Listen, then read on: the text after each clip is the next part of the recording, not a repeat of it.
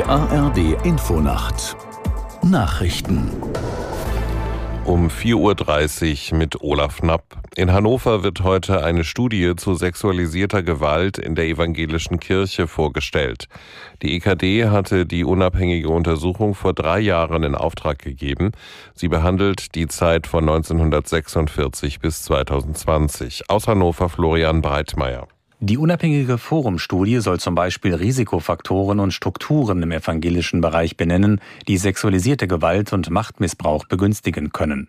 Erstmals werden in der Studie bundesweite Kennzahlen zur Häufigkeit von sexualisierter Gewalt in der evangelischen Kirche und der Diakonie benannt. Für die Studie wurden bestimmte Aktenbestände ausgewertet, die die Kirche zugeliefert hatte. Das unabhängige Forschungsteam nahm dabei nicht nur beschuldigte Geistliche in den Blick, sondern zum Beispiel auch Erziehende, Kirchenmusiker, Politiker oder Jugendteamer. Nach dem Absturz einer russischen Militärmaschine hat Außenminister Lavrov eine Dringlichkeitssitzung des UN-Sicherheitsrats beantragt. Er warf dem ukrainischen Militär vor, das Flugzeug abgeschossen zu haben. Aus der Nachrichtenredaktion Christoph Johansen. Lavrov sprach von einem kriminellen Akt. Die Ukraine müsse im Sicherheitsrat erläutern, wie es dazu kommen konnte. Das Flugzeug war in der russischen Region Belgorod nahe der Grenze zur Ukraine abgestürzt. Laut russischem Verteidigungsministerium waren unter den Opfern auch 65 ukrainische Kriegsgefangene, die gegen russische Gefangene ausgetauscht werden sollten. Die Ukraine bestätigte einen geplanten Gefangenenaustausch, wollte die russischen Vorwürfe zunächst aber weder bestätigen noch dementieren. Präsident Zelensky sprach sich für eine internationale Untersuchung aus. Der Geheim Geheimdienst bemühe sich um Aufklärung.